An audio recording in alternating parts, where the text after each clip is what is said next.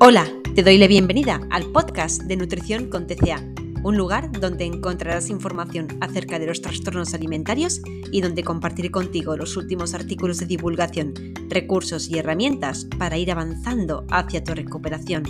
Yo soy Eli Custo y acompaño en terapia a personas cuyo objetivo es liberarse de las normas impuestas por el TCA.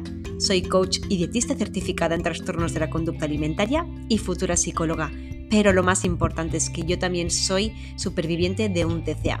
Así que en este espacio y en mi consulta solo cabe la empatía. Gracias por estar otro episodio por aquí, acompañándome.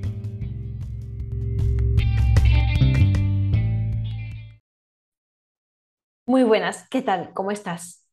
A menudo, cuando hablamos de aquellas personas que sufrís un trastorno alimentario, la mayoría de los profesionales nos centramos en ver qué normas alimentarias hay, cómo van las restricciones eh, mentales, qué culpa y juicio hay tras una comida y muy a menudo al entorno, en el entorno familiar e incluso al propio profesional le pasa inadvertido la otra parte de esa misma moneda del trastorno alimentario, que es el movimiento, que no solo la ingesta muchas veces se ve alterada, sino que también muchas veces hay un desorden con ese movimiento.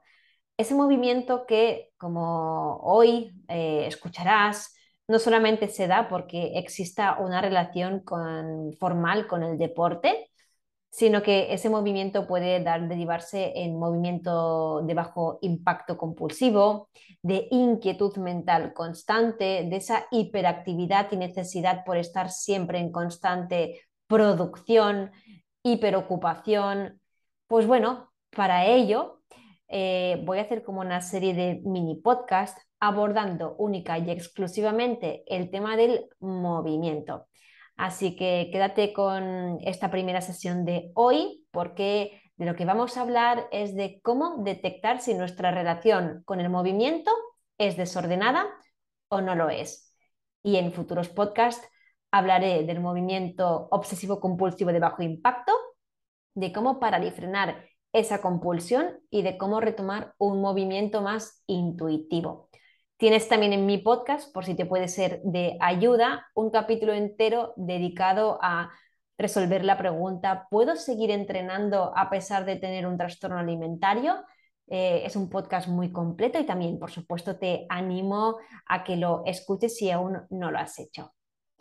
Bien, pues vamos allá, vamos a ver qué podemos hacer para tomar conciencia de si nuestra relación con el movimiento es armoniosa, espontánea e intuitiva o en cambio es desordenada y la realizamos pues con compulsión y no tenemos verdaderamente una buena relación con ese movimiento.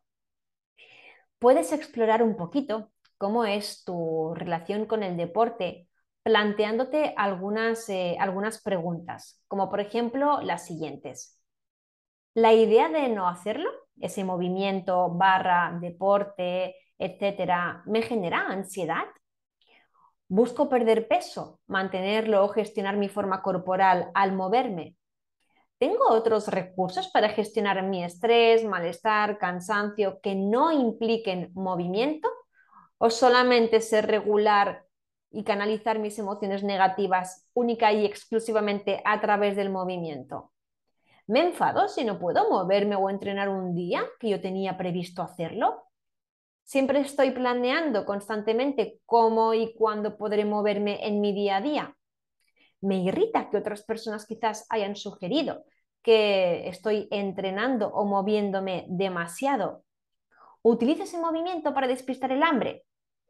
Bueno, son suficientes reflexiones, ¿de acuerdo? Como para identificar que si has contestado afirmativamente a varias de ellas, no, tu relación con el movimiento no es la mejor que puedas tener. Y eso es lo que diferencia un movimiento autoimpuesto del intuitivo o placentero. Y ese es el kit de la cuestión, que verdaderamente ah, o tomamos conciencia de hasta qué punto tenemos una relación desordenada con el movimiento o nos será muy difícil trabajar en ello. Por eso el primer paso es la conciencia, eh, porque si yo verdaderamente no sé si tengo un problema o no con el movimiento, seguiré utilizándolo igual. Así pues, eh, te dejo con estas preguntas para que puedas incluso apuntarlas y eh, te autorrespondas afirmativamente a la mayoría de ellas. O en cambio, digas, no, yo verdaderamente me muevo cuando me apetece, me gusta moverme y ya está, porque entonces en este caso no hay nada que corregir. Lo que sí que me gustaría apuntar es que estas últimas reflexiones, perdón, estas reflexiones no son las, únicas que nos deberíamos de cuestionar. Hay otras también muy importantes a, plantearnos y son las que van destinadas a orientar qué tal nos relacionamos con el descanso. Porque muchas veces ese movimiento compulsivo no fluye como tal, pero sin embargo la persona sí que está siempre con una inquietud eh, mental constante, una elevadísima hiperactividad que la induce a no parar quieta, a no parar quieto en ningún momento del día.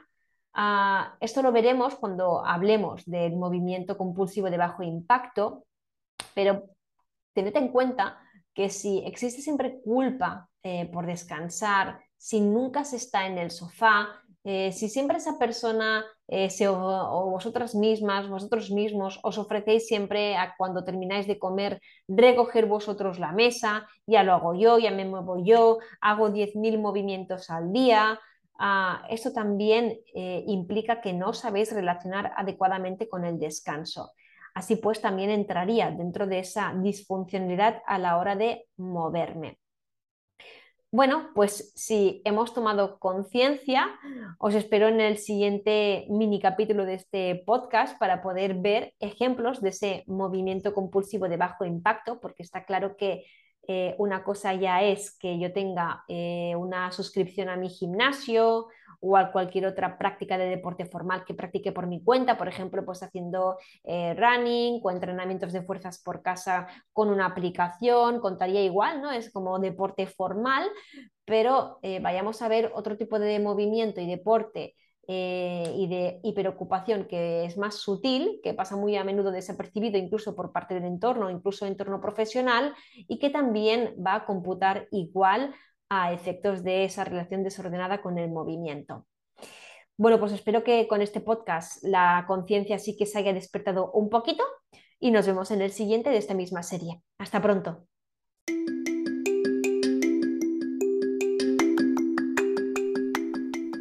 Te doy las gracias por escuchar este podcast y por poner el foco de atención en tu propio bienestar. Desde mi cuenta en Instagram, arroba nutrición con TCA, divulgo acerca de los trastornos alimentarios, el autocuidado y la aceptación corporal. También podrás encontrarme en la web www.recoverytobe.com, donde junto a Miriam Sánchez encontrarás información de nuestras consultas y de nuestros cursos. Por ahora, nada más. Te animo a que compartas este podcast con aquellas personas que creas que les puedes ayudar y por favor no te conformes con este estilo de vida porque esto sencillamente no es vida. Te mando un fuerte abrazo y nos vemos en el siguiente podcast.